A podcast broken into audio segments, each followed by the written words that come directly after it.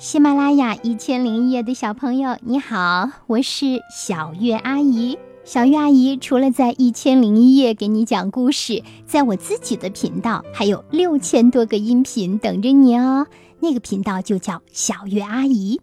现在呀，一千零一夜的主播圈子开通了，你点击一千零一夜频道内的主播圈子板块，你最喜欢的主播在那等你哦。现在呢，我要开始给你讲故事了。今天讲的是九色鹿。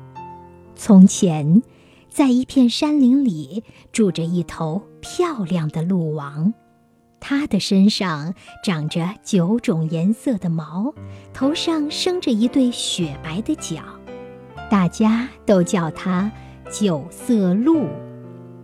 有一年夏天。山林中连日下暴雨，水流成灾。鹿王带领群鹿走到河边，看见河水流得很急，鸟兽们都不敢靠近这条河。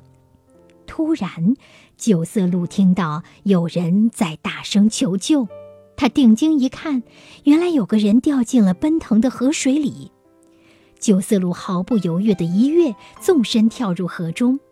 那人骑上鹿背，手抓鹿角，就像骑马一样上了岸。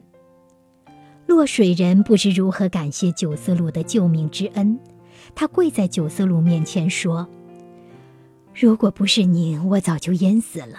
现在我的命是您给的，我甘愿做您一辈子的奴仆。”九色鹿说：“我冒险救你，并不是要你报答我，只是不忍见死不救。”你应当知道，我生活在山林中，自由自在。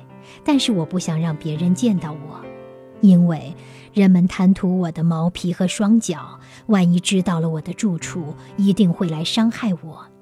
如果你真心要回报我，就千万不要向任何人提起我。落水人听了，感激万分，跪在地上向九色鹿行礼，说。您的教诲如同良药，您是我最尊敬的神，我将永远忘不了您的救命之恩。您放心，我会永守秘密，绝不会把见到您的事告诉别人。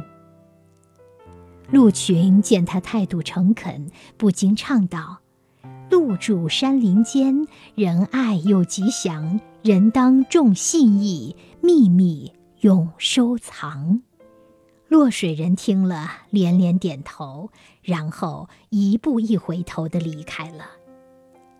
落水人回家的路十分远，途中要经过三个城市。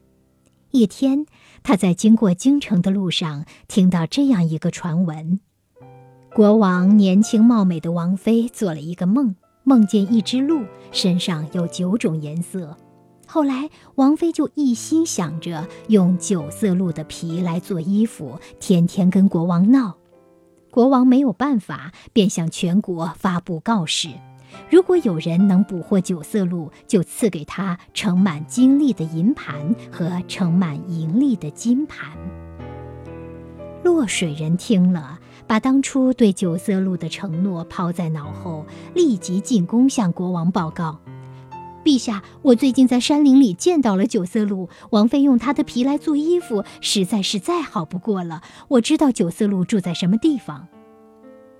国王听了他的话，惊喜万分，忙说：“那就请你带路，我要亲自去捉九色鹿。”落水人带着国王走进山林，他走在最前面，后面紧跟着国王的大队人马。此时，九色鹿正在睡觉。一只乌鸦看到路上有大队人马逼向九色鹿的住处，心想：这一定是为了九色鹿而来，我要赶紧叫醒九色鹿。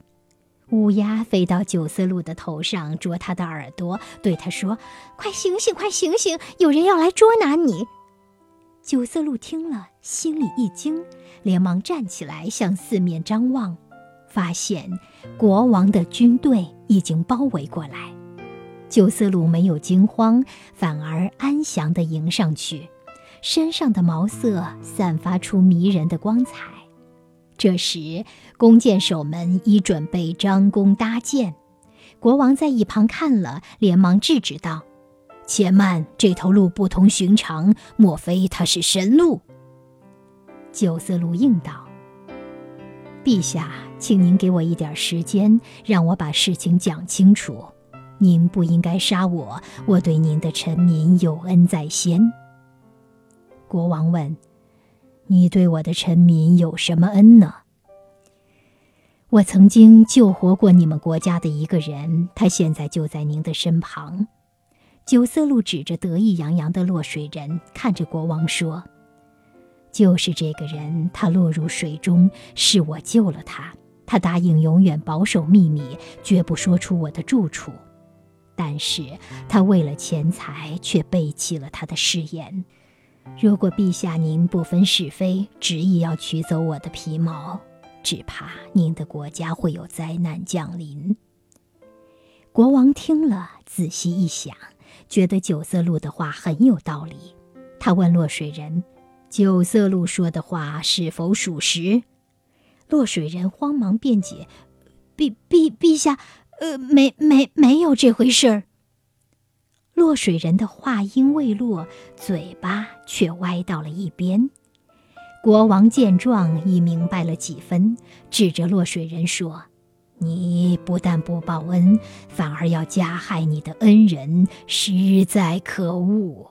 来人，把他押进牢中，等候我的处置。”国王又对九色鹿说：“我一时糊涂，差点犯下大错，还请神鹿多多谅解。不知神鹿有什么地方需要我帮忙？”九色鹿说：“我别无他求，只希望能自由自在地生活在这片山林中。”国王立即通知全国上下，从即日起一律不得打扰九色鹿的生活。再说，那落水人被押到牢中后，口内发臭，全身溃烂，不久就死去了。而王妃因为九色鹿的事情羞愧万分，也不敢再胡搅蛮缠。从此，九色鹿和那些鸟兽们在山林中过着快乐的生活。好啦，这个故事小鱼阿姨讲完了，你记住故事的名字了吗？九色鹿。如果喜欢这个故事，别忘了给小鱼阿姨留言，或者是为我点个赞哦，谢谢你！祝你有个好梦，晚安，宝贝。